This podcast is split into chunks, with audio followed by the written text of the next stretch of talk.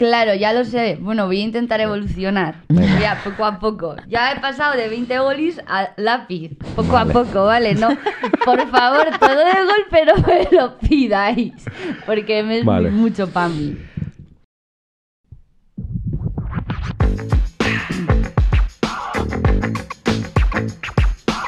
Bienvenidas, bienvenidos. Esto es Por Comentar.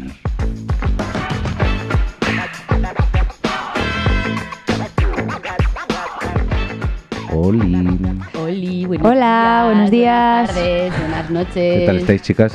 Muy bien. Bien, bien, ya con ganas de estar aquí Nuevo otra vez. episodio. Oh, yeah. Y Bien. hoy es María la que conduce. Hoy soy yo. Wow. Hoy estás al volante. Sí. No hay nadie al volante. Y, y siendo yo la que estoy al volante, ya sabes lo que significa. Mundo de fantasía. Fantasía. Fantasía, locura. Es más, me he traído una propuesta. Voy a intentar unir el podcast de Acción de Gracias. bueno. Es, es metapodcast, ¿eh? Con este. Madre mía. Voy a intentar sacar alguna persona que saque en Acción de Gracias con este y algo de historia con este. Muy bien. Venga, Pues lánzate. Venga, os voy a dar ¿Qué una nos traes? pista. ¿Qué nos traes? A ver, ¿una A pista? ver, sí. Vamos. a- Una pista, a ver si adivináis. Bueno, bueno, bueno. Ah, qué cosa, Bueno. bambino. Sácate un limonchelo. Ahora es cuando pensáis, ¿y va a unir esto con Acción de Gracias? La familia, la familia. familia. Ah, pues mira, no lo había pensado por ahí, pero ves, también va unido. Tombito. Bueno, Pues ¿qué? ¿Vamos bien? Vamos bien, a ver, ¿no? esto Vamos. de mafia, ¿no? ¿Cómo? Mafia, Ah. mafia. La mafia. Mafia es la mafia. Mafia. Ginos. Es mafia. La mafia al final, pues todos sabemos lo que es, ¿no? No hace falta explicarlo. No, porque si no, la mafia te mata. Pues eso. Pues no tenéis ni idea, ¿no? De aparte de la mafia, otra Las pistita. mafias pueden Pero ser- de sobre qué, a ver. Otra Las pistita. mafias pueden ser muchas cosas. Wow. Ah. Esto ya va sumando, ¿eh? O sea que la mafia unido a Sinatra. Ah, eso es. Y eso, ¿qué, ¿qué podéis sacar? ¿Qué conclusiones sacáis de lo que podemos hablar? Demasiadas.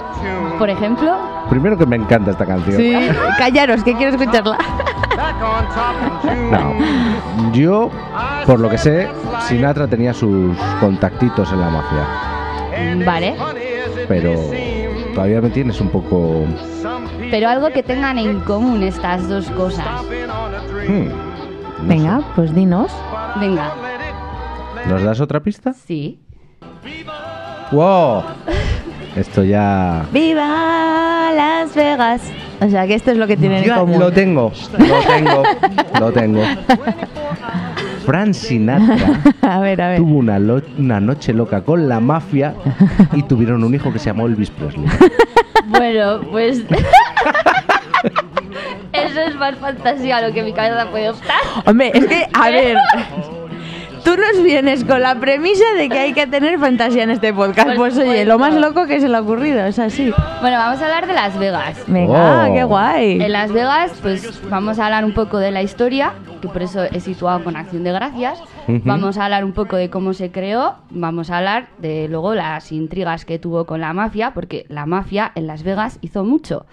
Y Frank Sinatra también, aparte de que con la mafia hizo mucho, en Las Vegas Hombre, también. y tanto, una noche loca por lo Resacón menos. en Las Vegas, seguro. No fue el padre del Elvis, ¿eh? eso lo dejo ya que quede claro. Vaya. Bueno, Vaya, jo. Pues nada, pues vale, venga, pues eh, aparte de Las Vegas, ¿cómo conocéis Las Vegas? O sea, a ti de te- Fabulous, Las Vegas, ¿no? The Fabulous Las Vegas. ¿eh? No sé. Como no ¿Cómo? tiene otros nombres en Estados Unidos, Las Vegas, pues Ah. o sea, la ciudad del pecado. eso es. Mm. Lo, que se, lo que se hace en Las Vegas se queda en Las Vegas. Bueno, eso son frases, pero para referirse a la No, yo solo lo conozco como Las Vegas. no sé. Bueno, pues una es la capital de entretenimiento mundial, Ajá. la ciudad del pecado, perdón, la ciudad del pecado que has dicho tú. Y esta me gusta mucho, el patio del recreo de América. Sí, o sea, cierto. Es como muy de, Cierto. venga, chavales, vamos al patio del recreo de América. y luego que, que consume mucha electricidad, ¿no? También. Ah, mira, sí, ahí también la voy a unir con Tesla, vais a flipar. Es que voy a hacer... Este está cogido con pinzas, nenas, está cogido con pinzas. Bueno, pues eh, a quiero ver, enlazar, quiero Sí, sí, enlazar. sí. todos situamos más o menos eh, Las Vegas, ¿no? Un poco, pues, eh, ¿dónde está? En Estados Unidos, en Nevada. Bueno, pues eh, nos cogemos un mapa así más o menos de Ajá. Estados Unidos, la costa este de Estados Unidos. Más en la oeste. Bueno, oeste he dicho. Ah, te he entendido este, No, perdón. la costa oeste, Oeste, oeste vale, de sí. Estados West West- Unidos. sí, va- West vamos a Coast. hablar con West Coast. West es que no Coast. tengo paladar inglés, entonces los que me oigan van a decir... Bueno, Lidia haciendo ¿Qué está gestitos de negra, de negra del barrio, Coast? chaval. ¿Qué eres? ¿Chanel West Coast? Sí, es que eso de la Channel West. Coast. Bueno, más o menos la Ah, sí. situamos ahí en la parte oeste. San Francisco, un poco más abajo, Sí. muy abajo, más abajo, que está casi haciendo frontera con México. Sí, a unas tres horas y pico en coche desde la- Los Ángeles.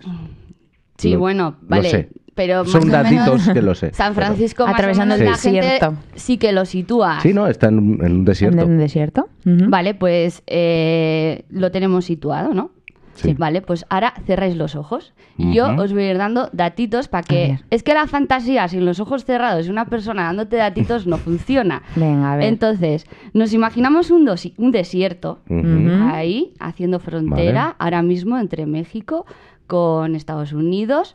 Un desierto muy grande que pertenece al estado de Nevada. En concreto se llama el desierto de Mojave. Vale. Lo tenemos, ¿no? Sí.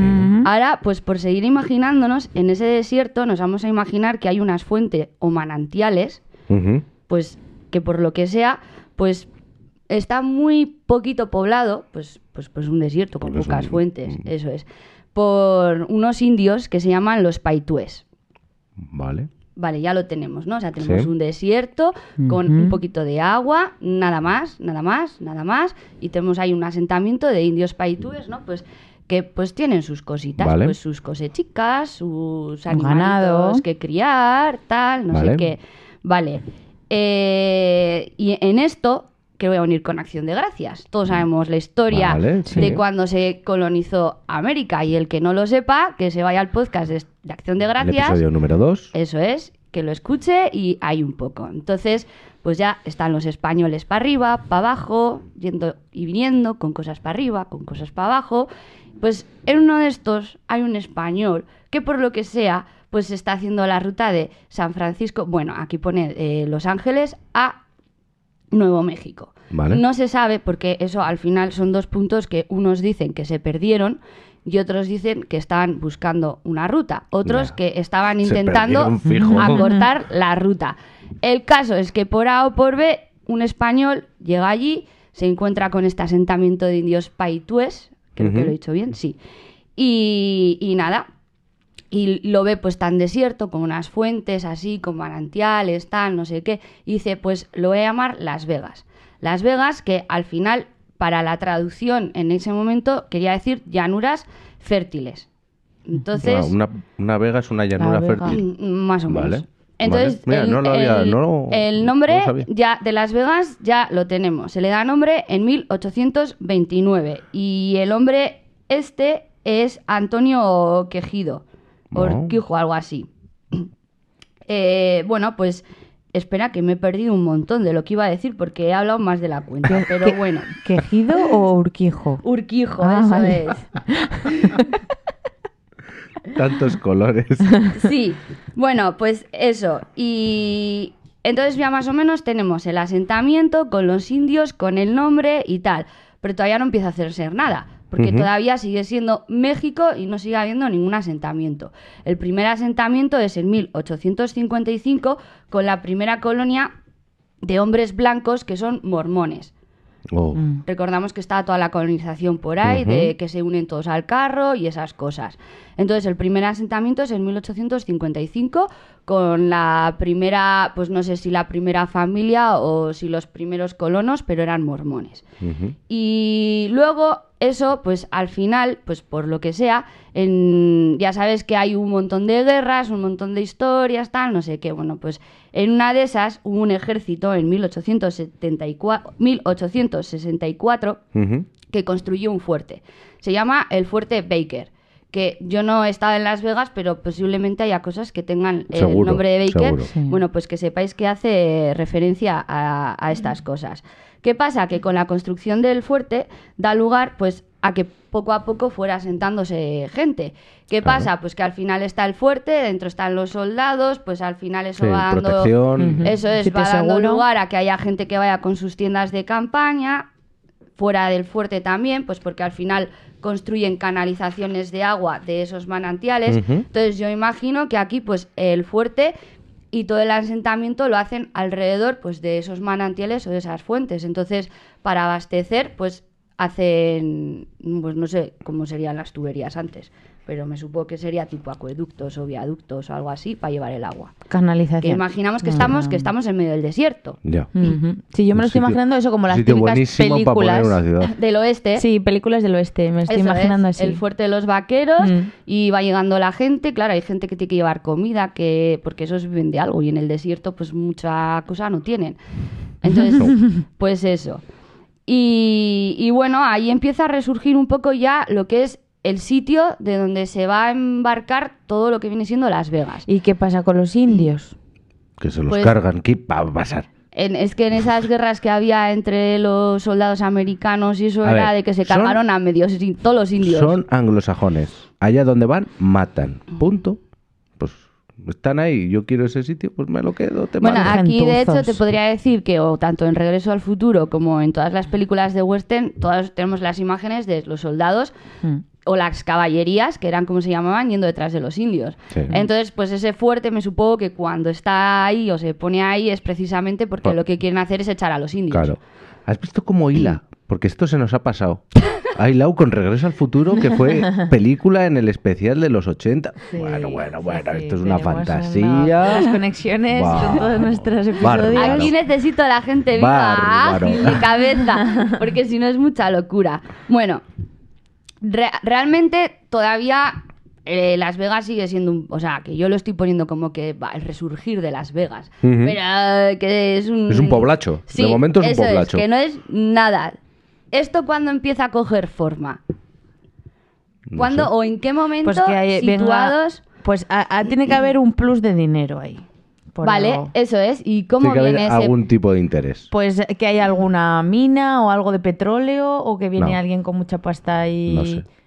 Pero, a Pues voy ver, a dar una pista. El Antonio este que puso el No sé, nombre, Urquijo. Urquijo, estaba por ahí paseando, entonces yendo a algún sitio. O sea, es una zona de paso. Sí, O sea que es buena Mm. eh, zona comercial, o sea, buena para unir, ruta... para unir ciudades. Buena ruta comercial. Eso es. Y en ese momento, ¿qué era lo que estaba ahí?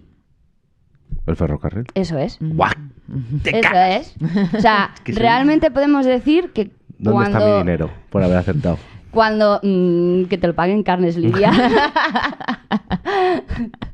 Bueno, luego Realmente, el plus de dinero que dice Lidia es eso, cuando llega el ferrocarril, pues porque eh, al final el- lo que es llevar el ferrocarril ahí supone que va un importante número de gente, Claro. a, tanto a trabajar como a invertir, como a gestionar, a mandar o a lo que sea.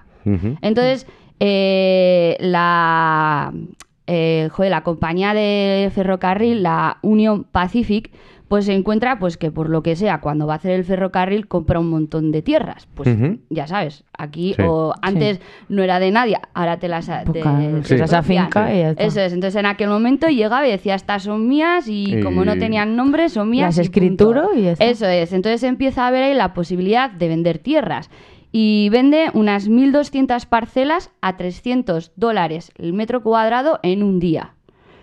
O sea, estamos hablando de 1.200 parcelas ¿En qué año? en el 1800 1905. Buah, es Ya mucho en mil- dinero. Ya en 1900, ¿eh? O sea, en 1905 el tío este dice, voy a empezar a vender parcelas. Y a mí me parece súper importante que venda 1.200 parcelas en un día. O sea, es para imaginaros la capacidad de gente que, llegó estar de repente. O sea, estamos Sí, en sí, un sí. fuerte con sus, me lo voy a inventar, pero su- con sus cuatro soldaditos, las cuatro Sí. familias que trabajaban para el fuerte y tal. Y de repente llega en un día que se venden 1.200 parcelas. Si se venden es porque hay gente ya Mar- Fue de había. marinador.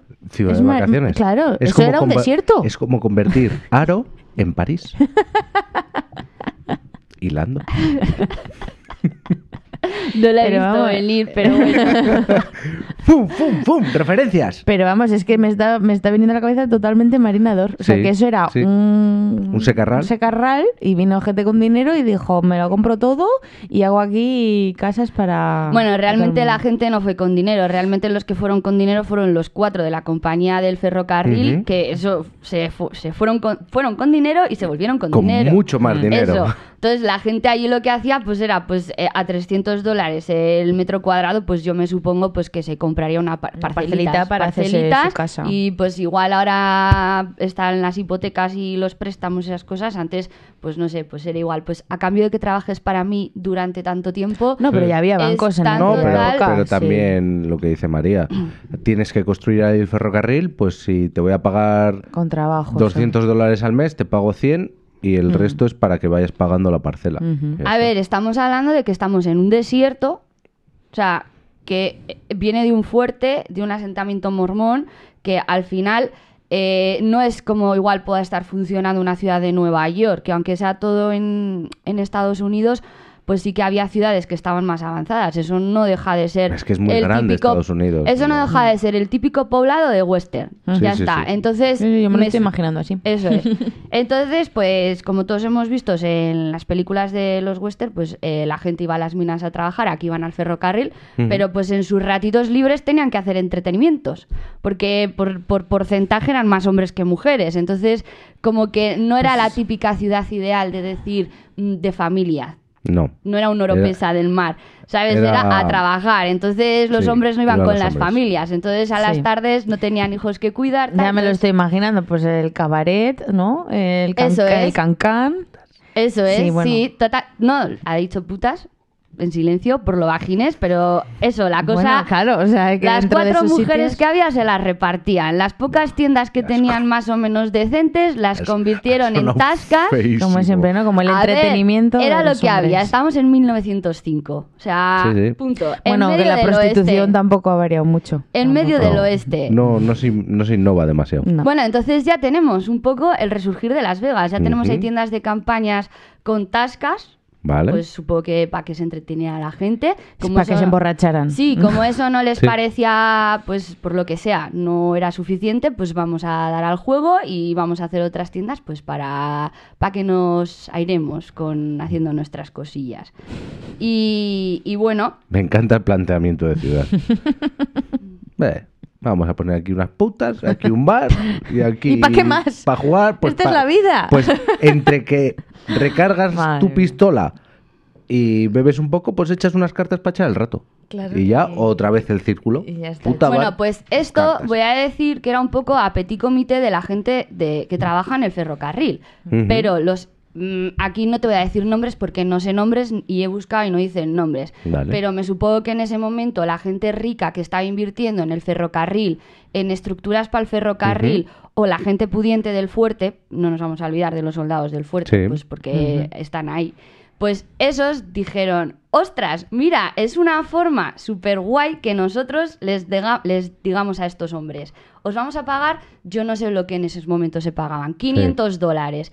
Y estos tíos, estos 500 dólares se los gastan entre ellos. Pues vamos Claro. a hacer cositas Claro. nuestras Para para, que esos dinero 500 dólares vuelva. nos no, salgan salga a de, nosotros. no salga de aquí. Entonces eso ya empieza a tomar un poco forma. La idea ya empieza de... Joder.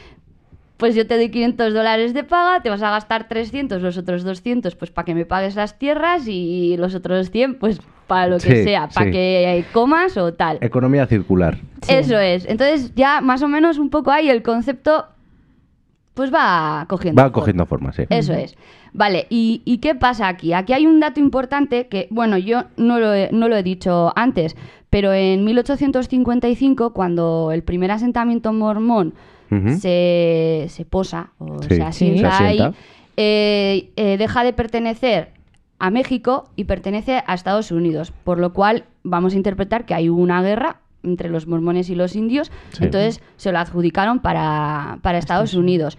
Y, y la zona esa del desierto del Mojave, eh. Las Vegas y todo eso pertenece a Nevada, al estado de Nevada. Sabemos que Estados Unidos eh, se separa por, por estados y muchas veces, el- a, a ver, tienen unas normas y unas leyes que van a nivel de todo el estado, pero luego cada estado pues da sus pinceladas y Sí. bueno, ahora tenemos el ejemplo con el COVID, que a nivel del- de España general tenemos unas Comunidades normas, autónomas. pero luego por comunidades Sí. autónomas cada uno pone, bueno, pues nos imaginamos eso. ¿Qué pasa aquí? ¿Qué que pasa? en Nevada la ley seca viene antes. Oh, La ley seca en, en Nevada, eh, ¿Eso era en los años 20 o cuándo? sí. eso es. En los años 20, en general, en Estados Unidos es la ley seca, pero en, en Nevada, en Llegó 1910, pues dicen el alcohol se nos está yendo de las manos y por lo que sea, lo vetan. Por lo que sea. Lo vetan. no sé qué pasaría. Exacto. Cuatro altercados dispersos. Claro. Aquí Se quedaban sin gente para el ferrocarril. Eso es. Bueno, el caso es que en Nevada en 1910, lo voy a repetir porque me parece muy importante jugar con que en 1910 en Nevada se prohíbe el alcohol. Vale. Entonces, pues ¿qué pasa? Pues que empiezan a hacer tascas clandestinas, pues porque, a ver, eh, eh, echa la ley, echa la trampa. Y luego llegaban al ferrocarril borrachos, mm, no sé por qué. Mamá, que me ha dado el sol mucho. Me ha sentado mal la cena, mamá. Bueno, Como pues, decías tú cuando llegabas. Claro, vale, pues estas tascas mal. ilegales duraron tres semanas. Porque eh, en tres semanas se, se volvió a levantar. Pero pues al final, O sea, esas duró la prohibición del alcohol tres semanas. A ver, no es que durara tres semanas, es que al final con todas las tascas ilegales que era, era una Era forma imposible de- sí, taparlas. o sea, se tapaba pero no se tapaba. O sea, seguía siendo se ilegal, sabía. pero estaban esas tascas y que no es como ahora que ibas a un club y es a petit comité y nadie se entera. Antes, No. o sea, vamos a ver que eran tiendas de campaña, que el ruido, Sí. el olor, Sí. eh, ¿sabes? Que, que, que fluía en el no, ambiente. no era tan sutil como en, en Nueva York o en Chicago, que tenían una pajarería y había un sótano y todo. Eso es. Bueno, esto no tiene relevancia. Para la única cosa que tiene relevancia es que en 1920 se prohíbe ya el alcohol en todos los Estados Unidos. Y esto es súper, súper, súper, súper importante. ¿Por qué? Pues porque, claro, el resto de la gente estaba en Estados Unidos sin alcohol. Coño, y aquí llevaban 10 años ya con sus tascas ilegales de alcohol. Claro. Por eso, entonces, ¿qué pasa? Pues todo el mundo, pues venga, pues vámonos ahí, que hay ahí vidilla. Ahí se mueve. ¿Qué pasa? Pues también pasa pues que al final, al haber ahí alcohol, pues empieza, todos sabemos que durante la ley seca es cuando empieza a ganar importancia la mafia por el tema de las bebidas alcohólicas, pues porque al final son los que o por la noche o bajo Sí. extranjeros y tal, Trafican, ¿no? Eso es. Entonces, pues, eh, a ver, yo no voy a hablar ahora de la mafia en sí, de cómo empezó, de Ya. quién traficaba otro- con quién, de tal, de no sé qué, pero bueno, nos imaginamos que desde Las Vegas, pues por lo que fuera, salían muchas bebidas alcohólicas, pues entiendo que igual en esos momentos era un Chicago, igual un Los Ángeles, un Nueva York, eran ciudades pues que en ese momento pues funcionaban y, y luego viceversa. O sea, mm, me voy a imaginar también un tío en Mississippi o en Texas, ahí en su rancho perdido de la mano de Dios, que nadie le oía, destilaba alcohol y lo mandaba a Las Vegas. O sea, vamos a imaginarnos un poco esa estructura que tenían. Los Moonshiners. Vale. Y... ¿Eh? Los Moonshiners. ¿No sabéis lo que es Moonshine? No. Es un tipo de alcohol que hacían Del- los, algo de la los luna. paletos americanos, estos de peto, pajita en la boca, un cletus de la vida de los Simpson, Los rednecks. los rednecks, en el bosque y solo lo De podían noche. hacer los días de luna llena porque no podían encender ninguna luz para que no viniera la policía. Mm. Y por eso es Moonshine, Moon. que brilla Ajá. a la luz de la luna. Ah, mira, pues no Qué lo bonito. sabía. Yo ahora me ha, me ha Es recordado... alcohol de quemar prácticamente. Tiene que estar riquísimo. Y retrogusto. con Coca-Cola.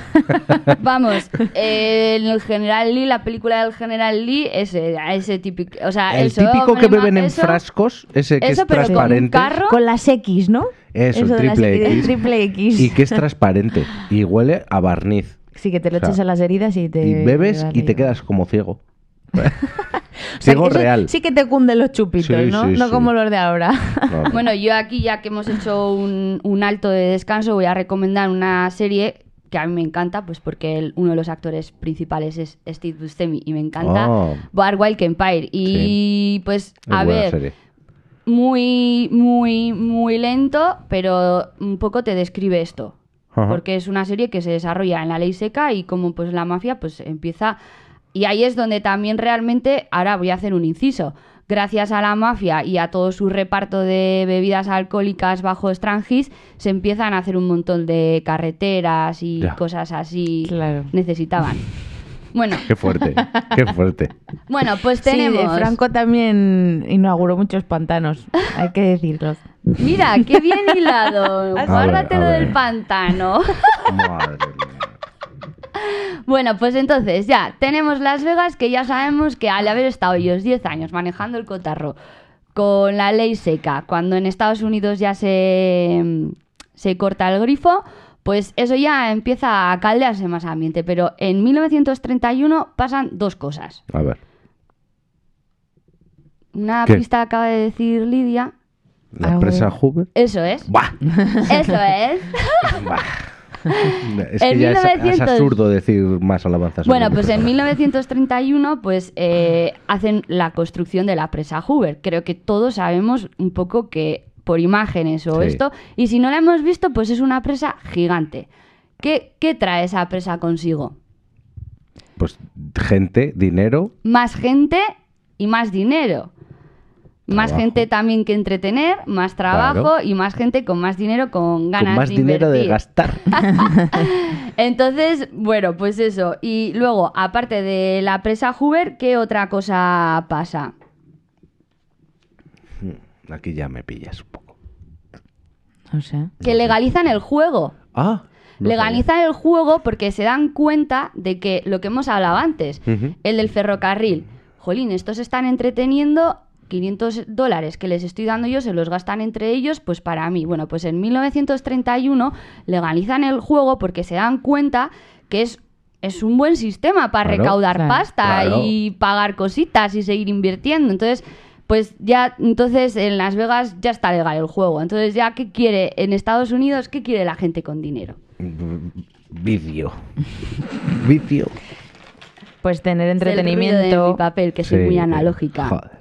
Pues eso, cuando no estás trabajando, pues quieres eh, evadirte, eh, divertimento y gastar. Eso es. Bueno, pues aquí el caso es que ya pues han legalizado el juego, ya tenemos un montón de economía, tenemos un montón de trabajos, de trabajadores, perdón, sumados de la presa Hoover y aquí pues por lo que sea, los banqueros y los mafiosos ven pues un paraíso Por lo que sea. por lo que sea, por lo que sea, los, los- o sea, por lo que sea. Por lo que sea. Más pistas creo que no hace falta dar. Pues aquí los estamos Menudo ojo de alcohol Eh, para los negocios. Pero escucha, banqueros y mafiosos. La misma mierda. Sí, No, o pero sea, que, el- a, a ver, es que eso no se iba a decir, que estamos en 1931, que No, que vienen de, de salir de la ley seca, de legalizar el juego, de la Gran Depresión, de un montón de historias más que hubo en Estados Unidos Sí. que ahora no vienen a cuento, pero yo digo a Sí, pero- las que vienen. Entonces, pues muchos banqueros y muchos mafiosos que estaban en Nueva York, que estaban en Chicago, que tal que no sé qué, pues oye, ven aquí una ventana de luz que dicen, pues hay que invertir. ¿Y qué es lo que pasa? Pues que se alían. Vale. Entonces aquí tenemos a banqueros y a mafiosos pues aliados. ¿Qué pasa? Pues que pues eh, unos eh, compraban terrenos, eh, los banqueros me supongo que financiaban a los mafiosos para hacer Sí. eh, la construcción de hotel, de casino, de tasca o de lo que fuera. Y me supo que luego se... Esto me lo estoy inventando yo, ¿eh? O sea, no hay nada escrito. Pero luego Pero me supongo cuadra. que se querrían cuadra. Sí. repartir el dinero, los mafiosos por lo que sea no querrían darles la mitad, tal, no sé qué. Bueno, pues todos sabemos. El caso es que, pues, eh, gracias a esto, pues hay una burbuja inmobiliaria. Vale. Pues porque, pues eso, pues tenemos a un montón de banqueros queriendo ir a Las Vegas a invertir. Tenemos a un montón de mafiosos que van a Las Vegas porque quieren invertir o también quieren hacer cosas. Entonces, ahí de repente hay una explotación de terrenos. Y van todos los gili gils ahí. Eso es, todos los gilitos. eso es. Y luego vamos a llamar al señor Tesla Vale. con su tecnología, pues hizo posible que gracias a la presa Hoover, pues todos los neones de todas esas Es que cosas que amo, había, ¿eh? Pues se iluminaran. Es que era el puto amo. Entonces ya tenemos, gracias a la presa Hoover, un montón de luz y de neones en las, en las Vegas. Buah, es que tenemos, mos- moscardones a la luz. todos. Buah. tenemos a un montón de gente que quiere invertir, banqueros y mafiosos, y tenemos a un montón de gente que quiere gastar, trabajadores o gente que viene de fuera simplemente pues Porque es el juego es legal. Eso Y- es. Y tengo unos arritos y unos nos vamos a la playa, nos vamos de crucero y otros pues dicen pues vamos a gastar. Vicio. Bueno, pues aquí no se queda la cosa. O sea, aquí ya más o menos tenemos un poco unas pinceladas de lo que puede ser Las Vegas. Pero aquí no se queda. Vale. Aquí todavía sigue ahí, creciendo, a tope. Dale. Y, y es que en 1941 Ujú. el ejército quiere instaurar una base aérea. Uh. Sí, el área 51 Sí. está al lado. Yo por eso he pensado, ¿el área 51 vendrá de que fue en 1941 cuando se instalaron ahí los militares? Puede ser, no lo no, sabemos. No, porque fue el, el área que se instaló después del área 50, básicamente. Vaya, me acabas de romper la ilusión que preparando el podcast ver, en mi cabeza estaba. Son militares. Es Ya, va muy por números, muy cuadriculado. Uno, dos, Los tres. tres, sí. 50, 51. Luego está la base 52. la- Bueno, pues en 1941 llegan los militares y dicen, vamos a poner una base aérea. Claro, la, la llegada de militares al final es más gente con dinero, más gente para gastar. Pero claro, aquí hay un problema. Los militares dicen que sí, que ellos se ponen la base aérea a cambio de que prohíban la prostitución. Tiki, Mm. tiki. Mal, mal, mal, mal. Bueno, pues la cosa hace se cede. Entonces dejan Sí, aquí claro. al ejército que pongan su base aérea. Entonces, A ver, a ver, a ver, ¿Y qué van a hacer los, A ver, eh, a ver. ¿Los soldados? los soldados cuando- ¿Nadie en su los tiempo soldados, libre? por favor? Bueno, estamos en 1941, o sea, a ver, yo qué sé, era, era otra forma de pensar. Ahí Vale, Sí, era, sí, no. las apariencias. Las estamos- apariencias. Las por- apariencias. Estamos hablando de que Las Vegas estaba creciendo gracias a un dinero, entonces necesitaban que siguiera creciendo gracias a un dinero. Y Pero es que la sabemos- prostitución es el mayor negocio del mundo. Bueno, y el juego también, en aquel momento el alcohol y el juego para todos esos militares, pues dirían, bueno, pues igual podemos...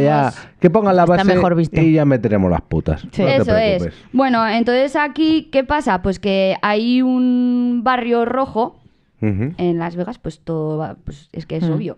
Entonces, pues que por lo que sea, se llama el bloque 16, pues eso queda anulado. Pero dicen, ostras, ¿por qué no cambiamos a las stripper por bailarinas? Claro, Claro, solo es ponerles un poco más de ropa. Ya está. Entonces, pues ahí ya lo que viene siendo, pues eh, lo que ha dicho antes. Con poco ese- presupuesto. y- Eso es, se tapa un poco, pues eh, no es, no dejan que sea tan cantoso el mundo de la Llamémosle bloque es más- 17 y nadie se enterará. Algo así. Bueno, sí, pues la historia es eso. Eh, bueno, eh, entonces ya aquí, pues igual para mí en mi cabeza es un poco el concepto de los clubes esos de bailarina. Yo me supongo que estaban las stripper en plan modo hay cabaret guarras. Me imagino así, en típico salón del oeste, cosas de esas. Mm. Pues vamos a recordar dónde estamos. Que Sí, no- pero ya no, ya es 1941, ya... Sí, no pero es bueno, tan parecido al oeste. tenían muy rollo Hay- hay western porque me- menos eso ropa. es, eso es. Mm. Entonces, pues para mí ha pasado la evolución de pues el típico no he estado, pero bueno, me supongo que el típico salón de bailarinas ahí que Sí. todos hemos visto en Mm. pelis que es todo mucho más sutil. O sea, realmente tú vas a ver a bailar a la chica, Sí, a ver. dejas dinero y Escucha, luego lo- igual así. la única diferencia en un de- pase privado. Sí, Claro, eso es. La eso única diferencia de un club de striptease a un, a un bar en el que hay espectáculos de baile es que en el striptease termina desnudándose, pero el del de baile no. Pues que empiece con la Y misma ropa y no se desnude. Pues eso luego en privado, pues y luego ya... bajo manga ya haremos tratos. Es así. Vale, bueno, pues eh, en ese mismo año, en 1941, claro, yo, vamos a, es que pues os he dicho que vamos a imaginarnos que estamos en el desierto, que viene de un asentamiento de mormones, que luego ha sido un fuerte, que luego con la llegada del ferrocarril la gente dormía en tiendas, tal, o sea, que lo que es el concepto de ciudad, de edificación, no existía como podemos imaginar en un 1940 en Nueva York o Sí. en otros sitios, era algo más banal. más hippie. No, más Es un campamento montado a toda prisa y... No sé. como un, yo me lo, me- me lo imagino como un festi, como un festi, Sí, un Bueno, pues- un festival en el, Bueno, en el pues eh, en, en ese mismo año, en 1941, nace eh, un concepto de, de resort. Aquí hay un tío que por lo que sea lo ve y dice, bueno, pues mm, vamos a ir avanzando. Mm. Y se llama el Rancho Las Vegas. Entonces, el concepto era muy fácil. Un hotel en el que la gente, en el mismo sitio que podía dormir, podía jugar y ya está. Y no era el suelo ese de ese rincón escupideras. Vale. Que ese terreno, eh, luego eh, del 82 al 92, eh, se llamó el Hotel Thunderbird Vale. y ahora es un Hilton. Uh. En el 2001 eh, los Hilton pues compraron un trozo de terreno y en el 2004 eh, lo inauguraron. O sea, que lo primero que se hizo en Las Vegas Sigue estando. sigue estando con, Con otra otro nombre, forma, otra tal, forma, no sé qué, pero- ya esto. Pero bueno, que si alguien va a Las Vegas, pues que sepáis que el Hilton, eh, ¿cómo es? Eh, Hilton Hotel Corporation, que sepáis que eso era el rancho Las Vegas. Ahí fue la primera idea de construcción de, de resort. Sí, seguro que nos alojamos en el Hilton. Sí, vamos. sí. ¿Esto qué No. pasa? Pero en Las Vegas, curiosamente, los hoteles son bastante más baratos que en cualquier otro lado. Claro, porque Para no, que juegues en su casino. no gastas ahí, Negocio gastas en bueno, el joder. juego. Está todo pensado. Bueno, esto al final funciona. Joder. Hombre. Si no se hubiera cerrado Las Vegas. Eso, que, o sea, este concepto al final funciona, entonces la gente dice, pues vamos a seguir apostando y vamos a seguir haciendo lo mismo. Y bueno, yo para yo algún día, en algún momento de mi vida, sé que voy a ir a Las Vegas y voy a ir a un hotel, voy a ir a ese hotel. ¿A cuál? Pala- al pala- al No, Palagio. y la gente dice, porque Al igual... Bellagio. Bellagio, Al la- César Palace. Ese. Eso es, pues ¿O al Flamingo? dentro- Sí, Eso es, ese. el flamingo. Ah, Ah, es que sí, le pega es- más El que- flamingo es el de la te mafia. pega más. Es que la gente normalmente es como un... Ahora Al mismo... MG, M, MGM, es que me sé un montón. Bueno, ahora mismo en Las Vegas, pues no es uno de los hoteles más. O sea, está el Sí. El Mirac. Hay, o sea, hay unos hoteles. Hotelazos. Hotelazos. Eso, que dices, joder, pues no es el primero en el que se Sí, supone. pero bueno, es- tiene una bueno, historia, ¿no? pero es para más- mí es ese porque tiene la esencia. O sea, yo soy muy fantástica, de manera fantástica. Como Sí. María la Antonieta, pues yo María la Fantástica. Pues para mí el hotel es ese, el, el flamingo. El Pues porque tiene, tiene historia, huele a historia. Huele a- Y, y es que la historia. A mí la historia es que me encanta la historia de este hotel. O sea, Venga. pues por lo que sea, no ha sido el típico hotel, no voy a decir legal, porque todos posiblemente no sean legales, o sea, tengan algo de ilegalidad. Bueno, pues aquí surge, bueno, que sepáis que, que esto que os voy a contar ahora, aparte de ser verdad, en 1991 eh, se hizo una película, por si la queréis ver. A ver. Eh, entonces, aquí hay un, un tío que por lo que sea, él, se llama. O, Vale. Bueno, es mi inglés. Es que tienen ahora ya... Ahora, a ver, ahora vamos a empezar con, con la mafia. Y aquí la mafia empieza a tener unos nombres, pues unos un tanto italo-ingleses. Entonces a mí lo que es. Italia y el italiano, pues más o menos me defiendo. Y el inglés, pues no. Pero es que juntado esas dos cosas, pues mi paladar es pésimo todavía más. Entonces se llama Busgy Siegel, ¿vale? Y, Vale. y este tío en su cabeza decía, jolín, tengo que superar el rancho Las Vegas. ¿Y cómo lo supero? Pues dice, venga, pues vamos a hacer lo mismo, un hotel súper mega grande, que la gente pueda dormir, que la gente pueda comer, que la gente pueda jugar y demás cosas. Entonces, a mí es que me parece súper... Es que me encanta, porque este tío va más allá y dice, venga, ¿cómo lo empiezo?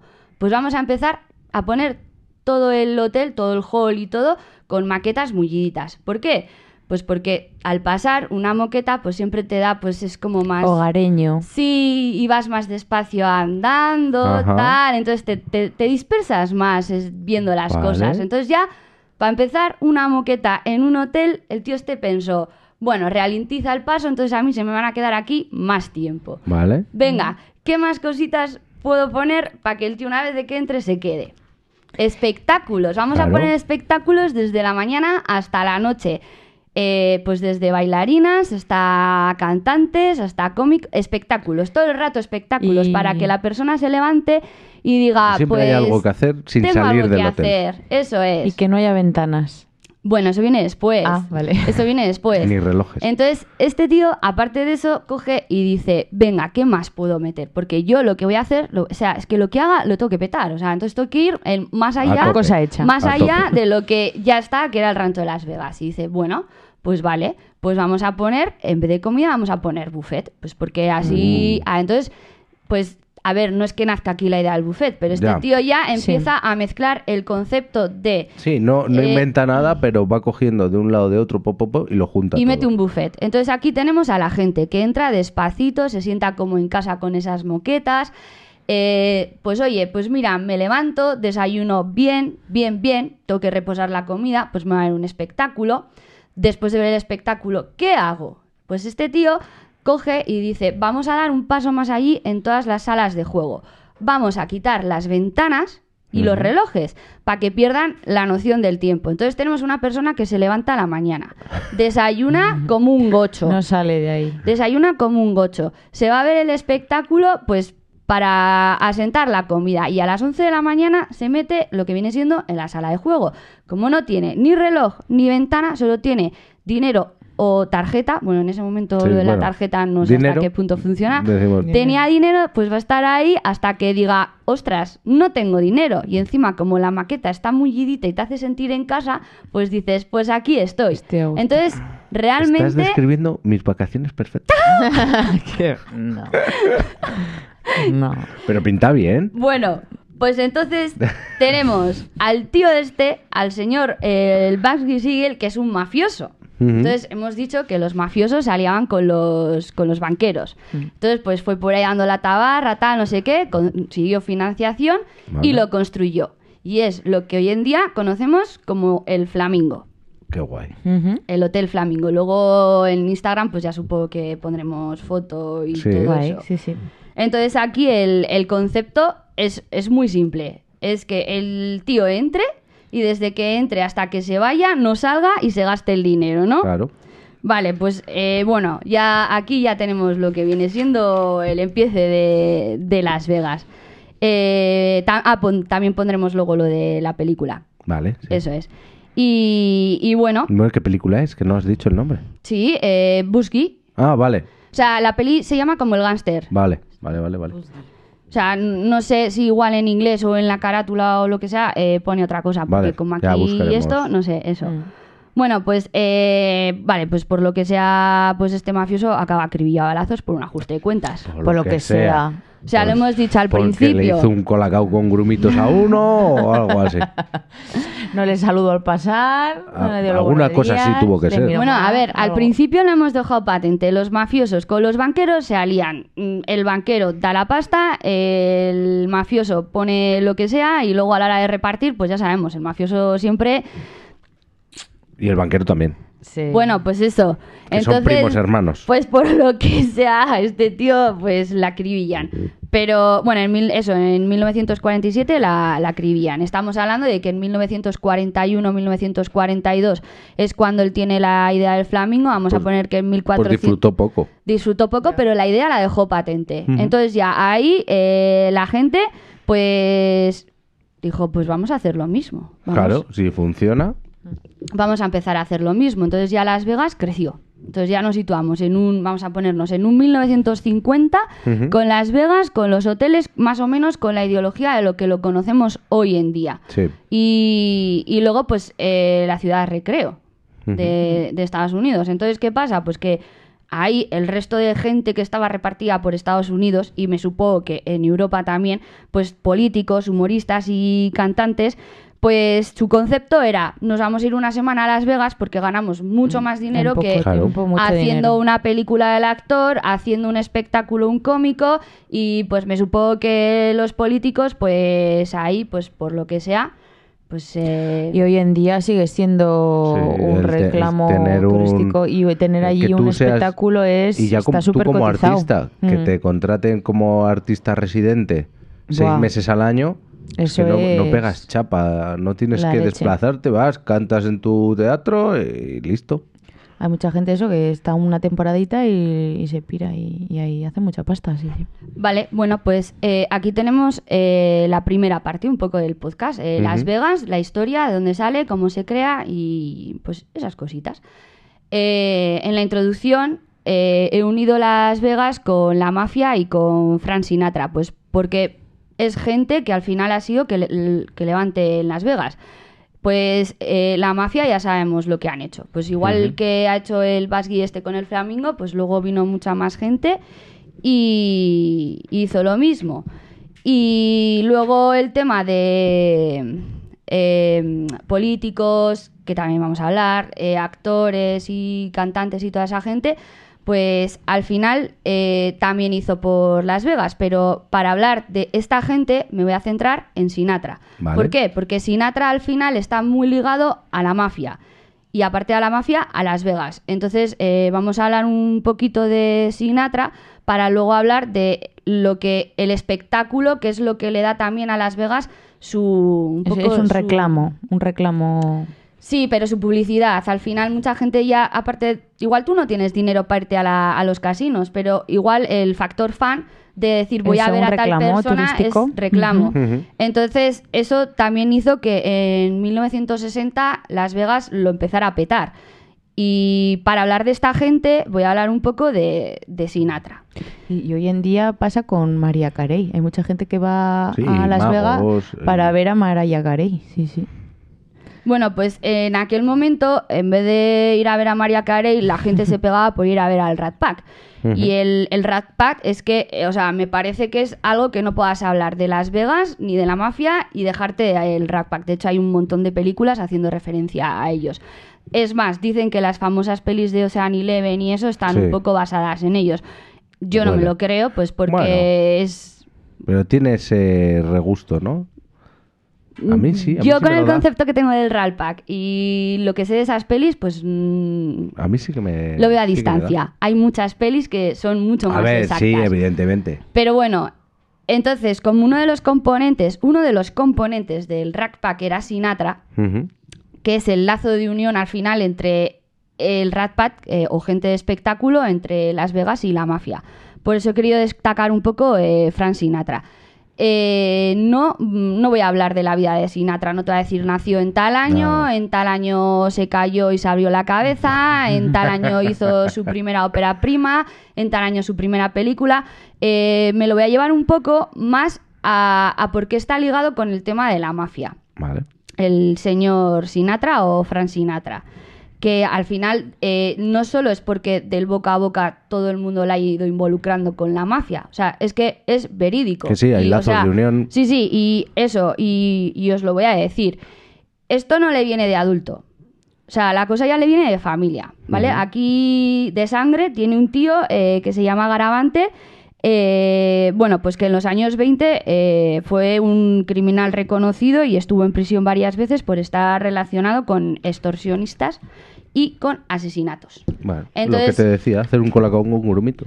Entonces, eh, en los años Cositas. 20 ya su tío no te dice que sea de la mafia, pero hace pues cosas delitivas tipo pues la mafia. Entonces, Tipo matar gente. Por eso pues está en la cárcel. Entonces él ya de pequeño eso pues lo ve en su casa. Bueno, vamos a recordar que Frank Sinatra es descendiente de familia italiana, ¿no? Sí. Que pues viene a Estados Unidos y se afinca en Nueva Jersey. Entonces él ya desde pequeñito, pues eso pues lo tiene ahí corriendo pues por la chabolilla, por el Sí, barrio, ve, por esto. Luego, aparte, su madre, Natalia Garaventa, pero bueno, es más conocida como Dolly, eh, poseía una clínica de aborto ilegal. ¡Ole!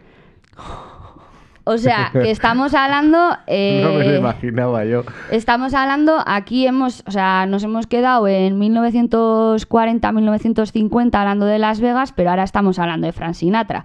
Entonces, Frank Sinatra de joven, pues eh, vamos a ponernos en 1920, 1930. Una clínica de aborto ilegal, señores y señoras. O sea, imaginaros.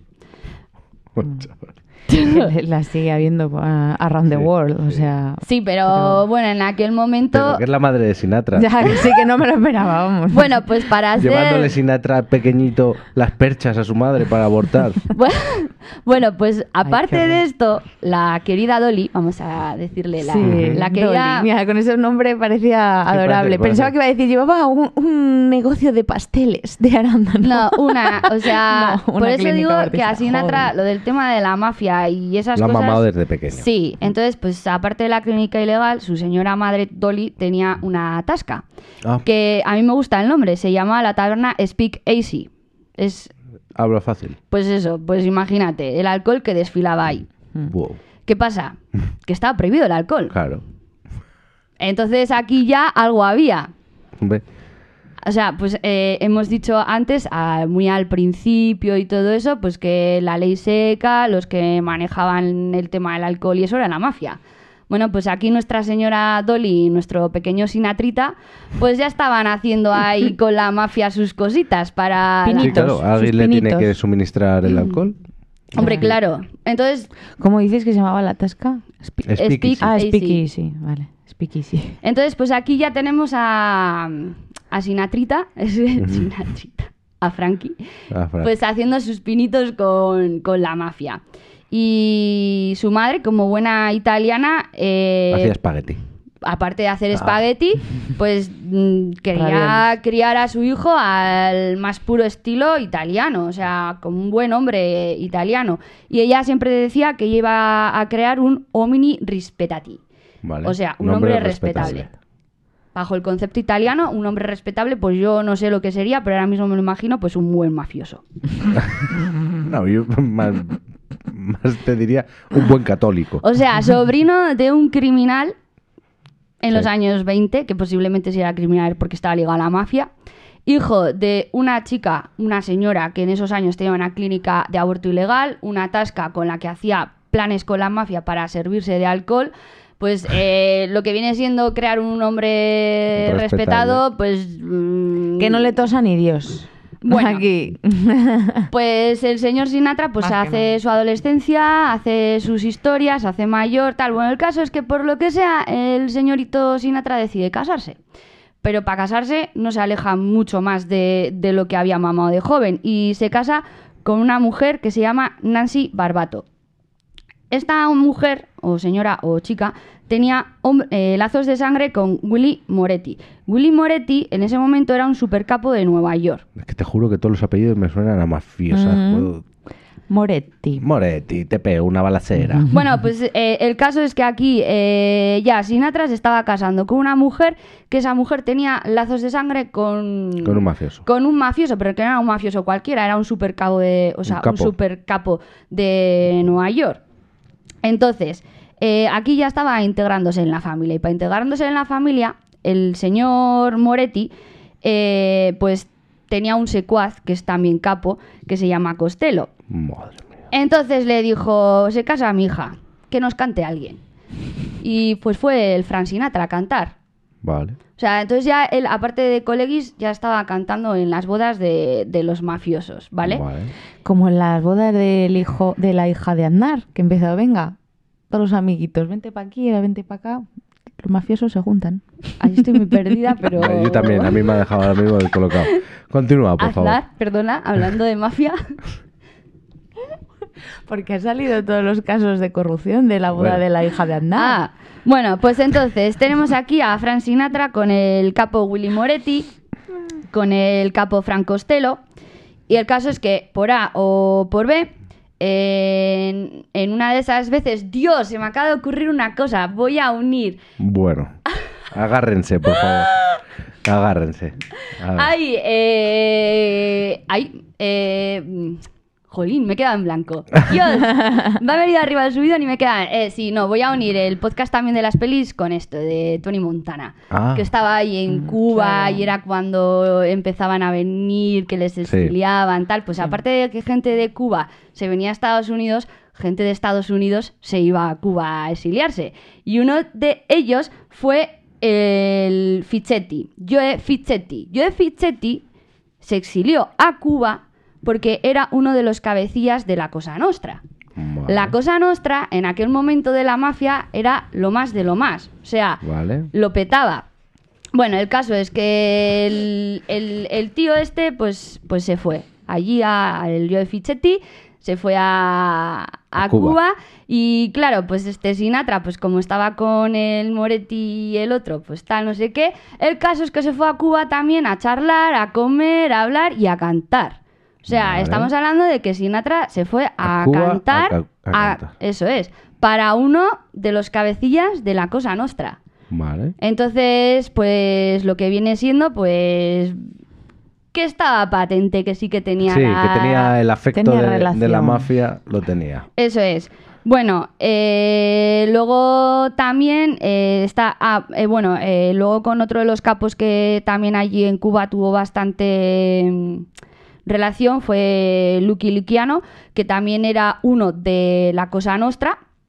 Bueno, yo me supongo que al final eh, Lucky Luciano era por encima de Joe Fischetti de, de la mafia. Vale. Entonces al final ahí me supongo que había una pirámide, en lo más alto estaba Lucky Luciano, toda la gente Sí, que llegaba a de la Lucky Lucia- familia y Eso de es, toda la gente que llegaba a Lucky Luciano llegaría por Joe Fischetti, a Joe Fischetti llegas por Moretti, que Moretti recordamos que era la que tenía ahí algo de familiar con la querida Sí, con la- esposa con la de... esposa de Sinatra. Vale. Y bueno, pues para que os hagáis una idea de con el tipo de gente que se mezclaba, Lucky Luciano eh, fue una persona que desde pequeño fue reclutada primero como pistolero y luego como socio. Le apodaron Lucky Luciano, su nombre era Luciano Salvatore, pero le pusieron Lucky porque de todas sus idas y venidas pues tenía siempre mucha suerte en salir vivo y seguir vivo. Entonces por eso viene lo de lo de Lucky. Así llamamos a nuestro hijo a veces también. Lucky. Venga.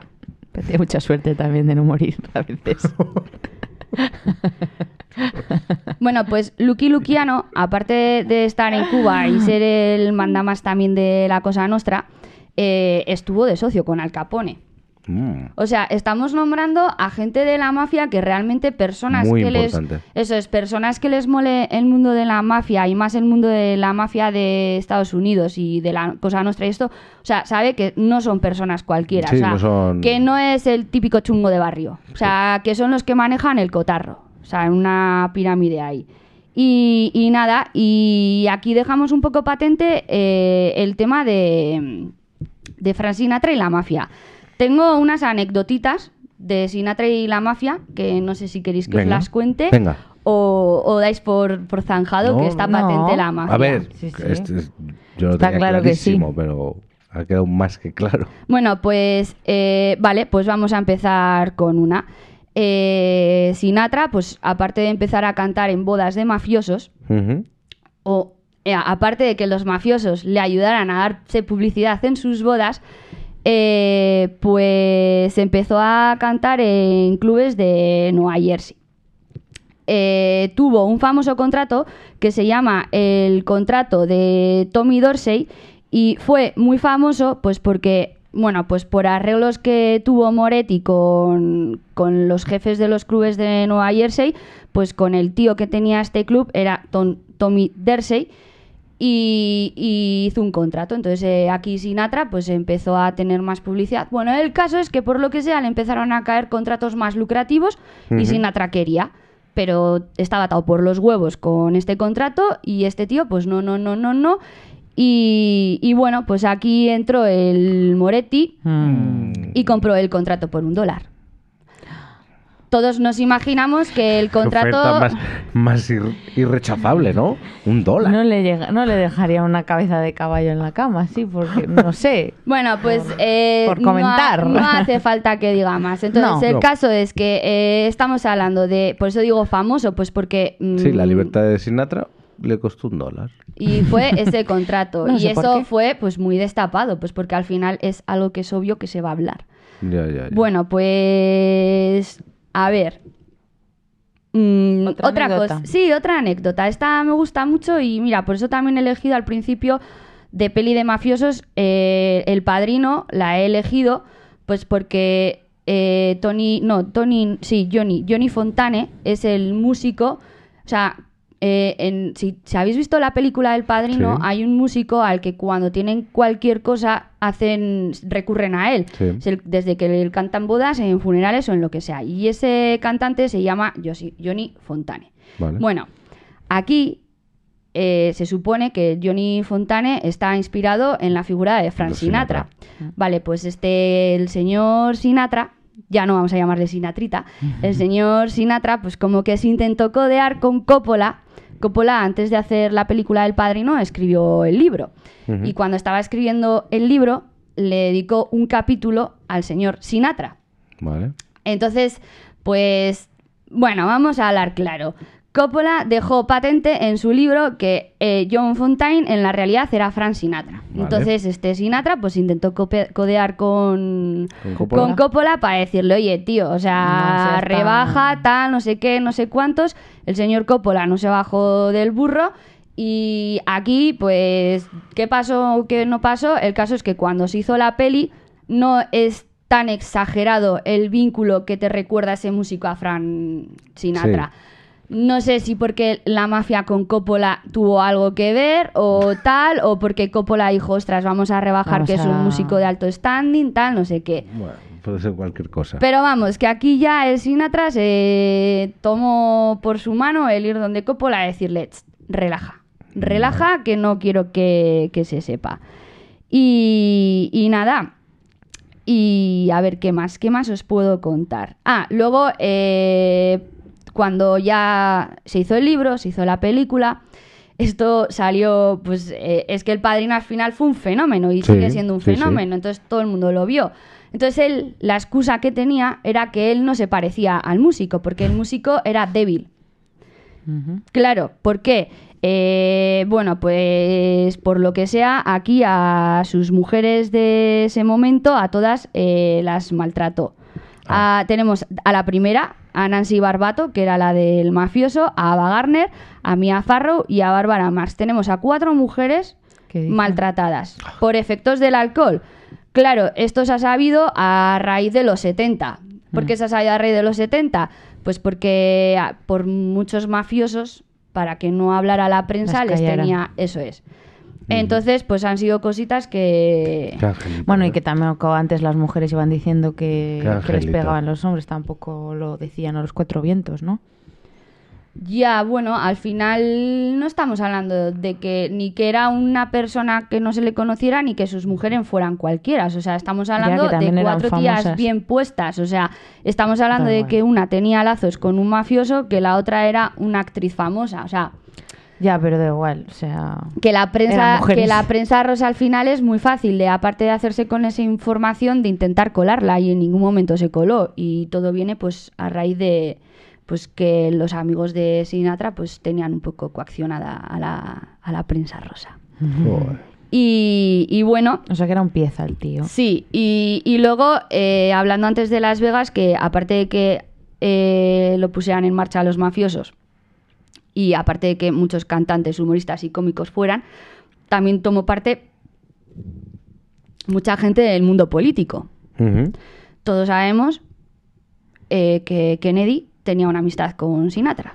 Kennedy tenía amistad con mucha, Mucha gente. gente. Con demasiada gente. Bueno, vale, pues eh, aquí nuestra rockstar, yo ya llegada a este mundo de presentación de Sinatra, yo ya no le voy a considerar un cantante de swing o un No. actor de música Joder, guay. es que me está O sea, rompiendo todo porque es que mm, una- nuestra canción No, es no de... es, no es nuestra canción. Bueno, Eso para empezar. no. Es la canción que bailamos en nuestra boda. Pues es nuestra canción. No es nuestra canción. ¿Cómo que no? No. Bueno, tú dices que es nuestra canción, otra porque a ti te gusta, otra. No, no. Pero no. nuestra Bueno, canción no es entremos. esa. No, no.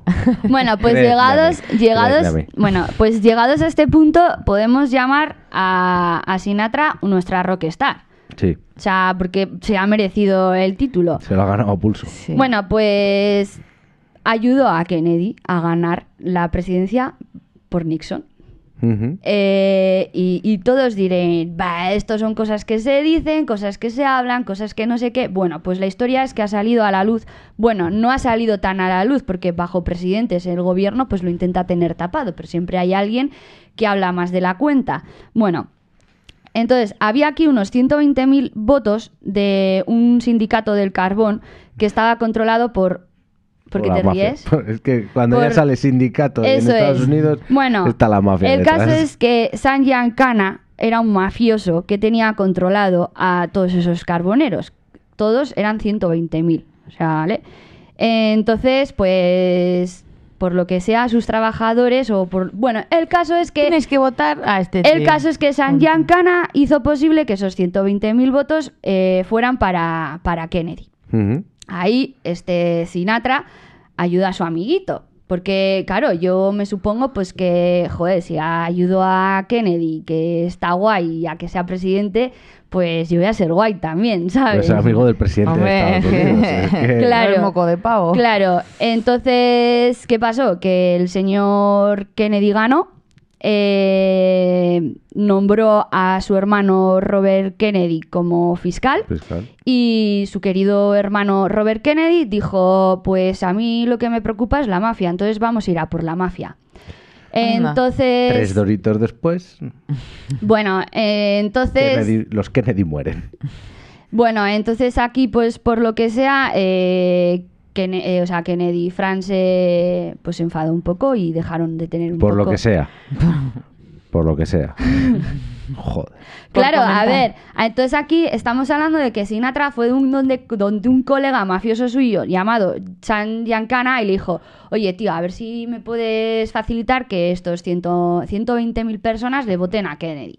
Este mafioso le dice, sí, claro, eso está hecho, yo, tita, y lo hago. Llegan las elecciones, esos 100.000 votos van para Kennedy, va Sinatra y le dice, oye, que te ayuda con esos 100.000, 20.000 votos. Y este Kennedy dice, ya, pues que yo le debo a mi hermano, vamos a nombrarle fiscal y iba a ir a por ti. Y el otro, pero a ver, ¿qué te ha ayudado? ¿Sabes? ¿Que estamos locos o, o no? Pues me pico y no respiro. Bueno, No, no respiras tú. bueno pues aquí acaba la cosa de lo que quería un poco hablar de Sinatra con el tema de la mafia. O sea, aquí lo único que he querido dejar constancia es de que De que hay de que Frank Sinatra y la reales. mafia van de la mano. Y Frank Sinatra... Sí, que a Frank Sinatra le ayudó muchísimo a la mafia. mm, sí, Se de ayudaron hecho... mutuamente. Sí, de hecho vamos a hacer, como dice Lidia, vamos a hacer una analogía. Las Vegas no son Las Vegas sin eh, la mafia y Frank Sinatra. Frank Sinatra no es Frank Sinatra sin la mafia. Y ya está. O sea, aquí la mafia igual no es tan mala como... De- depende, si le caes bien a la mafia, pues, Claro, pues te va de puta madre. Pero si no, pues... Claro. Bueno, el caso es que yo solo quería dejar patente que sí, que Frank Sinatra está eh, ligado a la mafia. O sea, no es un rumor ni a rasgos superficiales. O sea, es desde pequeño y a grosso modo. Que posiblemente haya muchas cosas por ahí que no hayan salido a la luz o no quieran, pues también habrá. Pero estas son un poco más así. Eh, sí que es cierto que en 1972, eh, ya estamos hablando en el 72. ujú. O sea, ya al final hace, de... Sí, hace dos telediarios. Eso. Fue llamado por la Comisión de Cámara de Representantes pues para declarar eh, esas conexiones. Pues yo me supongo que le llamarían para un poco en plan de, pues yo qué sé, pues para preguntar, oye, si Ancana, Ancana este, esos 120.000 votos, tal, no sé qué. ¿Qué Oye, dices? sí, No me este... No me consta. Es- me Estos consta. mafiosos coaccionaron a estos No me periodistas para que tus mujeres tal no sé qué. Me supongo que sería algo así. Pero vamos, que si fue llamado es porque había pruebas patentes. Sí. Lo que pasa que nunca lo han podido demostrar o nunca lo han podido juzgar por sí, nada. porque al final él Al no final se él manchó las manos. eso es. Eh, él cantaba para los mafiosos, Eran amigos suyos y eran ya amigos está. suyos. A la mafia, el tema de orgullo, de decir, mira, uno que salió de nuestro barrio, que es de nuestra gente, está triunfando en la música. Eso también les. Entonces, pues yo te ayudo, tú me ayudas, y para aquí y para allá. Sí, que él no se mancha las manos, pero al final eh, ayuda a sus amigos y tampoco eres eh, culpable de lo que hagan tus amigos. Entonces, ¿no? Eso ya es remordimiento moral. el Sí, eso, es la moral de Sí, cada uno. Claro, o sea, Bueno, pues vale, hemos hablado de Sinatra. Volvemos a Las Vegas. Estábamos en que Las Vegas hay un super mafioso que pide financiación, ¿no? A un banquero para hacer el Hotel Flamingo. El tío luego, por lo que sea, la acribillan y el caso es que pues su idea funciona y Las Vegas pues empieza a gestionarse ya con ese estilo de construcciones. Estamos hablando en 1947, pues ponle margen a 1960 todo ese desarrollo Sí, de Las Vegas entre desarrollo. mafiosos y banqueros, ¿vale? Entonces, aparte de levantarse Las Vegas por los banqueros, por los mafiosos y por los trabajadores, está muy ligada al mundo de los espectáculos. Y el mundo de los espectáculos, en aquel momento, había pues una serie de actores, de cómicos y de cantantes en Estados Unidos que pues, pues tenían más reclamo de fan. Y, y uno de ellos, pues, era Sinatra. Entonces, pues Sinatra llegó a Las Vegas, puede ser por el reclamo de los mafiosos. Puede ser, no se sabe. Sí, al final es una cosa te da la otra, ¿no? Mm. También hemos dicho que mucha gente, cantante, actor y todo eso iba a Las Vegas pues porque ganaban más en una semana que en una película.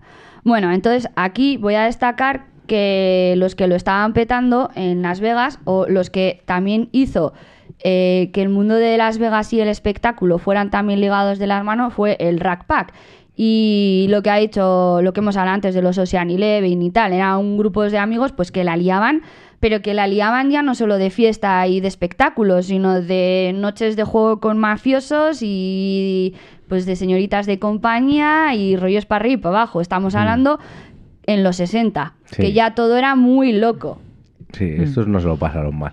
O sea que aparte de que ya todo era muy loco en general en Estados Unidos, en Las Vegas pues supongo que sería multiplicado por tres o por cuatro. Sí, Mm. o por más. Pues eso. Entonces, eh, vamos a hablar un poco del Rack Pack. Eh, quiénes lo forman, eh, qué importancia, porque tienen también mucha importancia en, en Las Vegas a, a nivel de, aparte de espectáculos, pues de otras cositas. Entonces, eh, el, el principal componente del Rack Pack es Humphrey Bogart, actor. Eh, luego le suman eh, Frank Sinatra, eh, Dean Martin, que es cómico, Sammy Davis Jr., que es cantante, Joe Bishop, que es cómico, y Peter Lawford, que es actor. Entonces, pues eh, aquí tenemos un poco ya, pues unos componentes, pues que si un actor, o sea, para que son Sí, ya una, una cuadrilla de amigos. para que os imaginéis luego ligado al tema del espectáculo en Las Vegas. Tenemos un cantante, tenemos actores, tenemos cómicos, o sea, Sí. que es un poco variopinta. Mucha oferta. Vale, entonces ya tenemos un poco, eh, pues tenemos a los que forman el grupo. Pero como todo buen grupo, tiene que tener nombre. Entonces, ¿de dónde sale la idea del el Rack Pack? Bueno, pues aquí hay, aquí hay versiones. Hay muchas versiones, pues al final, pues como todo. Yo me he quedado con dos, que igual son las que cuando he leído todas las versiones que había, las dos que me parecían más coherentes. Una era eh, Lauren Bacall, eh, que era la esposa de Bogart en ese momento que pues me supongo que eh, Bogart vivía en una casa o tenía una casa en Las Vegas, ahí de la leche, y le decía a todos sus colegas, venga, veniros, que vamos a salir de fiesta. Entonces estaba Lauren Bacall, que se comía pues todas las madrugadas verles de fiesta. Los resacones. entonces me supongo que a modo madre, pues les empezó a decir que parecían una maldita pandilla de ratas. A mí eso me, me- Mm, me cuadra. O sea, yo me supongo que la mujer pues se levantaría a las 9 de la mañana y les vería ahí en el sofá todavía con el purico, la copa de coña ahí con pues eso y diría, anda, que menuda panda de ratas que estáis hechas.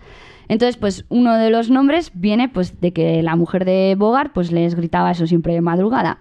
Y, y otra es que eh, el mismo Bogart, pues eh, en su casa de Las Vegas, que era en el barrio de Holby Hills, pues diría, oye, yo me reúno aquí siempre con mis colegas, que somos la crew, la crew del barrio, y yo quiero que en el barrio me conozcan, ¿sabes? Yo creo que en el barrio no digan Bogart y sus amigos, sino que, Que oye, seamos más molones y tengamos tengamos más. eso es. nombre. Entonces eh, dijo, bueno, pues los Holmy Hill Rat Pack. O sea, los Rat Pack del Holmy Hill. O sea, entonces, pues por ahí vienen un poco las... Nah, yo me creo más la de la La mujer. primera. Sí. Bueno, pues como estos señores ya tienen el nombre del grupo, ya tienen los componentes, pues aquí pues eh, tienen que poner roles. Porque claro... mm, Sí, claro. Uno tiene que ser gracioso, otro tiene que ser el alcohólico, otro tiene que ser el agresivo. Entonces tienen que empezar a poner roles. Con una cuadrilla de chavales. Bueno, pues vale, pues después de, de tener más o menos todo organizado, se empiezan a poner unos nombres. Y aquí el Humphrey Bogart, a mí me mola este mucho, porque es la rata que se encarga de las relaciones públicas. Ah. O sea, él RRPP. eso. Eh, Frank Sinatra, es que están muy guay los roles, porque cuando os he dicho lo de que el agresivo, el alcohólico y el cómico, Sí. os imagináis que iba a ir por ahí la cosa. Sí, claro. Pero es que no, es que están asentados, o sea, no sé si tienen lógica o no, pero tienen lógica. Bueno, pues eso, el Bogart es la rata encargada de relaciones públicas. Frank Sinatra se, se proclama jefe, Garland, eh, vicepresidenta, Lauren Bacall, la madre gallina, ¿Ves? Pues si la madre gallina le, por Les eso, puso lo de las puso lo ratas. ratas. Laf, el jefe de jaula, Jefe de Lo del jefe de jaula, me supongo, pues esa habitación cargada de humo y vasos de hielo con el whisky agotado que estaba permitiendo, pues sí, que se entre, que se no entre, que no. No sé, son mis pajas, pero bueno, pues ese ambiente. Y luego Sweepy Lazar, secretario de grabaciones, ya me dirás tú, grabaciones. No sé. Para dejar constancia ahí. de muy lo que- raro, ya. Y luego está Nathaniel Bentley, que ese a mí me mola más, el historiador. Vale, ese es el que iba El que contando. cuenta las batallitas. Es el que hacía que la que, un- que una tarde de sofá y mantita fuera algo épico. Vale, pues estos roles realmente no es tan así porque sea un correbilide, sino aquí hay un tío que se llama David Niven que en su auto- autobiografía o en su biografía, no sé si la escribió él o se escribió después de su muerte, lo deja claro. O sea, deja claro que estos tíos existían, que estos tíos eran así, que estos tíos hacían estas cosas y que tenían esos, esos roles. El David Niven no era un tío sin más cualquiera, No, o sea, cualquiera. era un actor eh, que salió en Cumbres Borrascosas, ganó un Oscar en el 58 y en aquel momento, pues estamos en el 60, ¿vale? En aquel momento, pues era destacado por su elegancia y seducción, al más puro estilo gentleman, o sea... Más por estilo yo. Tenemos eso, nuestro Pierce Brosnan, pues en los 60 era este tío. O sea, hemos hablado de que los que componían el Rat Pack tampoco eran cualquiera. O sea, estamos hablando de actores. Élite. Eso es. Entonces, que este tío sí habló y ha hablado de ellos es, Es porque, porque estaba estuvo o estuvo. Entonces, Sí. vale. De primera Eh, Luego también nos confirma que gente como George Cukor, eh, que es el director de. ha hecho unas 60 pelis y una de ellas es la de My Fair Lady, también estuvo. Spencer Tracy. Artista invitado. eh, Special guest. Spencer ¿Cómo Tracy, que este, pues aparte de, por lo que sea, tener dos Oscar y un Globo de Oro, Por... pues eh, Para lo por lo que sea, estuvo pues ve- 26 años con Catherine Hepburn. 26 años casado y a la vez poniéndole los cuernos con Catherine Hepburn, en el que su mujer y Catherine Hepburn estaban de acuerdo. Oh. Pues Pues entonces no eran cuernos. eso, ahora a la experta de nuestro podcast Hilando de- con el diccionario. Es que lo tenía que hacer, o sea, cabezas despiertas, chicos. Bueno, pues tenemos que también pasó eso, el Spencer Tracy, claro, como hemos dicho, Catherine Hepburn, eh, Shirley MacLaine, Marilyn Monroe, Angie Dickinson y Ron Digles. Estas tres últimas actrices y Ron Ringles, eh, cómico. Eh, entonces, o sea, estamos hablando de que aquí hay un grupo de actores que son los, bueno, de actores, de Sí. componentes del rack principales, del rack pad, que son principales, que manejan el cotarro, los cuales, pues, por, me supongo que por el mundo de Hollywood, pues van atrayendo a otros Sí. personajes. Cuando he mencionado Marilyn Monroe, supongo que os habrán hecho a todos los ojos estrellitas porque inmediatamente lo habéis, eso es, bueno, pues ya eso luego hablamos más tarde. Eh, bueno, eh, luego también eh, voy a decir que aparte de aparte de hombres había mujeres en el Rack Ujú. Pack y a las mujeres no las consideraban eh, como uno de los chicos. Hombre. Eran, tenían un nombre aparte que a mí esto eh, es que me da la risa ahora, pero en aquel momento pues supongo que era lo que el estigma que había con las tías. Rat Pack mascotas. O sea, las mascotas del Rack Pack. Joder, Ay, madre que lo parió. Chaval. La madre que lo parió. Bueno, entre ellas, eh, tenía aquí todos los nombres, pero como se nos está yendo, tengo que agilizar. Entre ellas hay una que voy a, a nombrar que se llama Shirley MacLaine, que esta es actriz, cantante, bailarina, escritora, activista, Dios. muchas cosas, pero a- aparte de eso, es demócrata. Vale. Demócrata. mm, Manifesta. No, demócrata eh, lo iba a unir con, con Kennedy. Eh, la historia es que eh, Lawford estaba casado con Patricia Kennedy. O sea, la hermana de Kennedy. Entonces, pues me supongo que Lawford, como buen cuñado, le diría... A ver, cuñadito Kennedy, vente conmigo y mis amigos a Las Vegas Ven, de fiesta. ven que te tengo que enseñar una cosa. Eso es. Y me supongo que la Shirley MacLaine esta, pues al final al estar también en el Partido Demócrata, pues igual trabajaba cerca de Kennedy o lo que, por lo que fuera, pues también apareció ahí. Y ya está. Entonces, bueno, pues sí, señores, ahí es cuando aparece Kennedy en los Rat Pack. Y supongo que aparte de ir Kennedy iría su hermano. Y en esos momentos, pues fue cuando conoció a, A Marilyn Marilyn. Monroe. Entonces ahí es cuando igual toda la prensa rosa y todo esto, Madre pues... mía. Y luego le canta el Happy Birthday. Madre. Bueno, vale, pero los líos de faldas de los Kennedy eran importantes, pero había otros líos pues más importantes. Eh, aquí vamos a decir que el Rat Pack ya está brillando en su esplendor, o sea, al final ir a Las Vegas eh, era ir a ver a Las Vegas, ir a ver al Rat Pack y, y bueno, y, o sea, tenías un reclamo de ya habéis visto los nombres, que de repente ibas y te podías encontrar a un Marilyn Monroe cantando, te podías encontrar a un cómico con nombre actuando o a un actor o a un cantante pues haciendo sus, sus cositas. Vale, entonces, eh, pues antes hemos hablado, cuando hemos estado hablando de, de Sinatra y de Kennedy, que Sinatra ah, ayudó a, A Kennedy a a- Kennedy a- a en la las la elecciones. La. Vale, bueno, pues aquí, aparte, claro, pues Kennedy me supongo que entró a formar parte en el Rat Pack por, el, por su cuñado. Eh, Sinatra fue cuando se arrimó a Kennedy y dijo, me voy a hacer amigo tuyo, te voy a intentar que ganes las elecciones, tal, no sé qué, no sé cuántos. El caso es que, repito, ganó las elecciones y les dejó de lado, les apartó. Entonces aquí Sinatra, pues... eh, Se chinó. Sinatrita. Sinatrita que de joven ya venía ahí con Sí, sacó su lado- su, lado escudo pues claro con Kennedy no se podía vengar porque Ya, el presidente, ¿qué va a hacer? entonces pues con quién la tomó con el cuñado con Ah. Lauford entonces a collejas. pues nada, pues fue a, a por Lauford. Y, y nada. Y aquí eh, me mola, pues porque luego aquí eh, nosotros conocemos el mundo de Hollywood, de las películas, tal y cual, pero luego detrás hay un montón de historias. Y una de las historias es que eh, Sinatra, al chinarse con Peter Lauford, en esos momentos estaba produciendo Sinatra la película de Robin Hood. Entonces le dijo, pues no te voy a dar el papel a ti, se lo voy a dar a Bing Crosby. Ah, Y ya está. Entonces, eh, quiero sí. decir Pollitas. que el Rat Pack a mí me parece importante porque aparte de que resurgió mucho en Las Vegas, aparte de que dio mucho de qué hablar, luego en el mundo de la interpretación ya más Claro, en era Hollywood. gente muy importante con... Claro, entonces eso desata pues que nosotros el Robin Hood que conocemos hoy en día, el, el blanco y negro ese, pues en vez de ver ese actor hubiéramos visto al cuñado de Kennedy. Entonces pues pues esas cositas. Eh, luego también eh, podemos decir que eso, pues que Frank pues que no era tan bueno. Y No, no, ha quedado Le más hemos- que patente. Le hemos hecho un cuadro. Vale.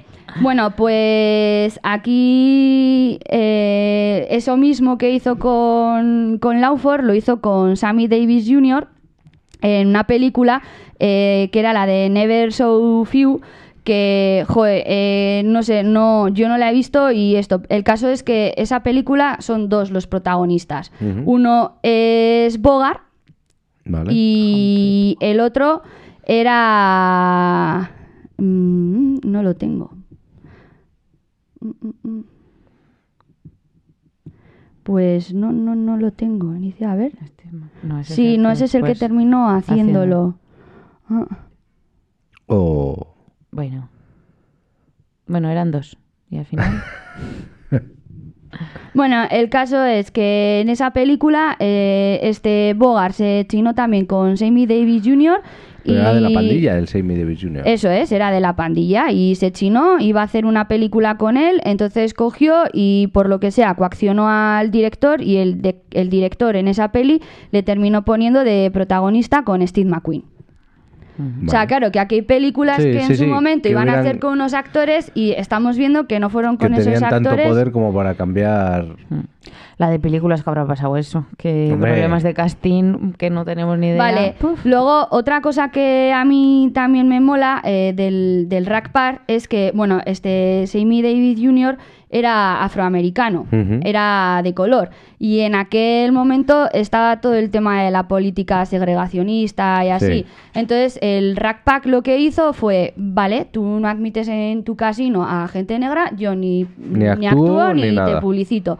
Mira, por Entonces, lo menos hicieron algo bueno. Mm. eso es. Entonces, eh, ahí en Las Vegas eh, empezaron a cambiar todos los casinos, todos los hoteles, la política.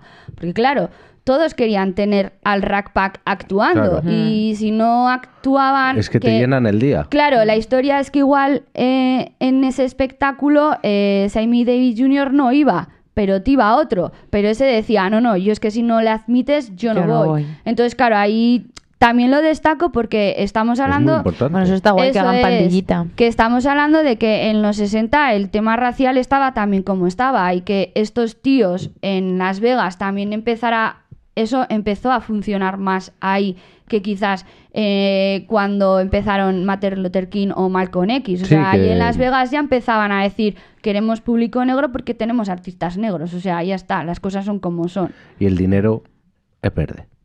Y igual. da igual de Da quién igual quién- venga, dinero. Eso es. Bueno, pues entonces pues tenemos cositas guays. Y a ver, eh, hoy en día Las Vegas es eso, es ir a ver María Carey y, o sea, es gente que paga dineros por ir a ver a gente y luego ya, pues si le sobra, jugar. Ya en aquel momento, pues eh, claro, era un reclamo, pues porque, por ejemplo, uno de los, cartil- de los carteles era eh, Dean Martin, maybe Frank, maybe Sammy. O sea, eh, te estaban dejando patente que Sí. ibas a ver a Dean Martin, pero que igual salía Fran o igual Hostia. salía Sammy.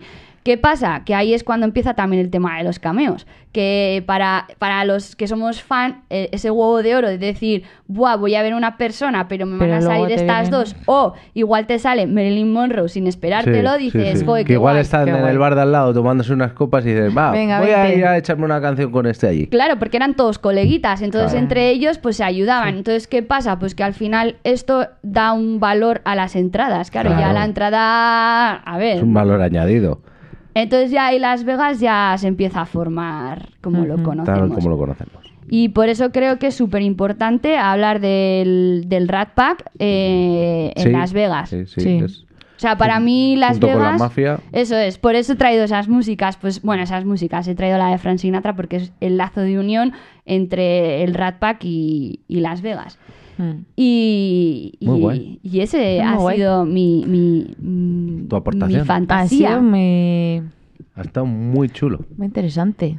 No sé, me ha He gustado la intentado historia. quitarme de mucha historia, que en Acción de Gracias fue como... No, más anecdotitas, más... Sí, eh, al final hay feo. mucho personaje que te suena, ¿no? Que sabes Sí, quién son es- y dices, anda, mira, y eran amigos, eran que- familia, Que nos ha eran llegado tal. a todos ¿Sabes? aquí por el cine y, y Sí. por la música al final. A ver, yo que más. que nada he querido dar importancia porque el Rat Pack eh, todo el mundo lo tiene como un nombre de actores y pues cantantes y cómicos y ya está, ¿sabes? Pero es que detrás de eso hay muchas más cosas. Y, y luego es que la mafia me parece que es algo que siempre se ha tapado y me parece súper importante porque creo que sin la mafia no hubiéramos tenido Las Vegas que tenemos. Sí, que son muchos, son mecenas de muchas cosas que O sea, luego claro se han que, implantado. que no estamos hablando de gente eh, que vaya a blanquear dinero en 1980, en 1990. Estamos hablando de que ya hay gente en 1940 que son los mafiosos, pues Que van allí a a- blanquear dinero. Claro, pues estos mafiosos supongo que tendrán que blanquear el dinero por todo el dinero que han sacado de las bebidas o de cosas ilegales. Entonces lo ven pues un paraíso. Y no sé si os ha gustado, ¿no? Hemos A mí, a mí me ha encantado. Mucho, no hemos verdad. hecho recomendaciones en Pero ya- voz. pero bueno, has ido sí, metiendo. has ido Pero metiendo. luego en Instagram, Sí, pues las y que en se las- nos sí, las ocurran notas y del- así, pues las a lo del largo a lo largo de estos 15 días, pues hasta el siguiente podcast, pues ya iremos metiendo. Y pues nada, pues muchas gracias. Y a la gente que nos escucha también, muchísimas gracias. Sí, que nos dejen los comentarios en en iVoox, en Instagram, en arroba por comentar, por email, eh, hoy me toca a mí, en por comentar podcast arroba gmail.com. Leia, deja de frotarte, por Nuestra favor. perra está aquí reclamando también. Es que se está frotando mucho. Te está pagando en carnes tu premio de antes. Y nada. Y nada, y eso que está guay que, que la gente pues eh, nos haya ido escuchando y haya eh, unido nuestras referencias, ¿no? Y nuestras uniones de un capítulo con otro, pues eso estaría guay, ¿no? Yo es que estoy muy loca en mi mundo de fantasía, subida al unicornio, vamos. Bueno, pues muchas gracias por, un- por estar ahí un episodio más y os esperamos en el siguiente. Besitis. ¡Agur, amiguis!